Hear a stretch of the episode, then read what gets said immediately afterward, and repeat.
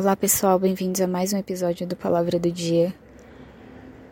Provavelmente você já deve ter escutado a frase que o sofrimento ele não é em vão. Talvez para você seja bem clichê ou que não faz nenhum sentido. Mas hoje eu tô aqui para tentar te mostrar que as dores da nossa vida, elas não são em vão. E para nós cristãos, ela tem um sentido muito maior, porque foi através da maior dor, do maior sofrimento que nós ganhamos vida.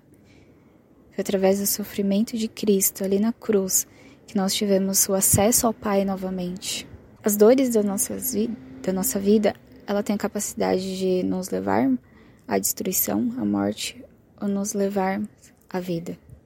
E algo que eu tenho aprendido nesses últimos tempos com algumas pessoas é que a dor ela revela o desejo dos nossos corações. E hoje eu quero falar dois pontos com vocês. O primeiro é que a dor revela a nosso, o nosso desejo de autossuficiência.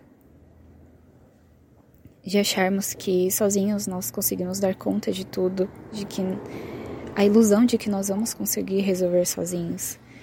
E nós não deixamos somente Deus de lado, mas nós deixamos amigos, família, irmãos em Cristo, pessoas que poderiam estar nos auxiliando nesse percurso, mas por um desejo de autossuficiência nós e de controle nós queremos levar sozinhos. A dor também revela um coração que deseja mais a cura do que o Senhor que cura, ou mais a solução, a resposta, do que o Senhor que tem as respostas corretas. Muitas vezes no percurso da vida, em momentos de dor, sofrimento, de tribulação, os nossos olhos eles são desfocados.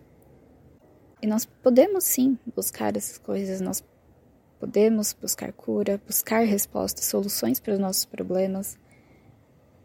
Mas nós não podemos desviar os nossos olhos de quem Deus é. Muito mais importante do que cura, do que resposta, é nós sermos conhecidos por Ele e Ele ser conhecido pra gente.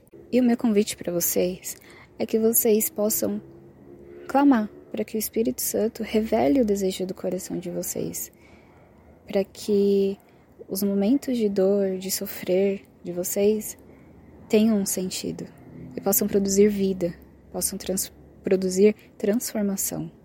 E da mesma forma que ele vai revelar para vocês o que está desalinhado, ele vai trazer a solução para realinhar novamente. Ter um coração revelado pelo Espírito é ter um coração curado e liberto, é ter um coração dependente do Senhor, é ter um coração que sabe que em meio ao caos o Senhor se faz presente. Em Tiago 1,12 diz que feliz é o homem que persevera na provação, porque depois de aprovado receberá a coroa de vida que Deus prometeu aos que o amam. Desejar ter um coração alinhado ao coração de Deus no meio da dor é confiar na soberania de Deus. Fiquem com Deus e até a próxima.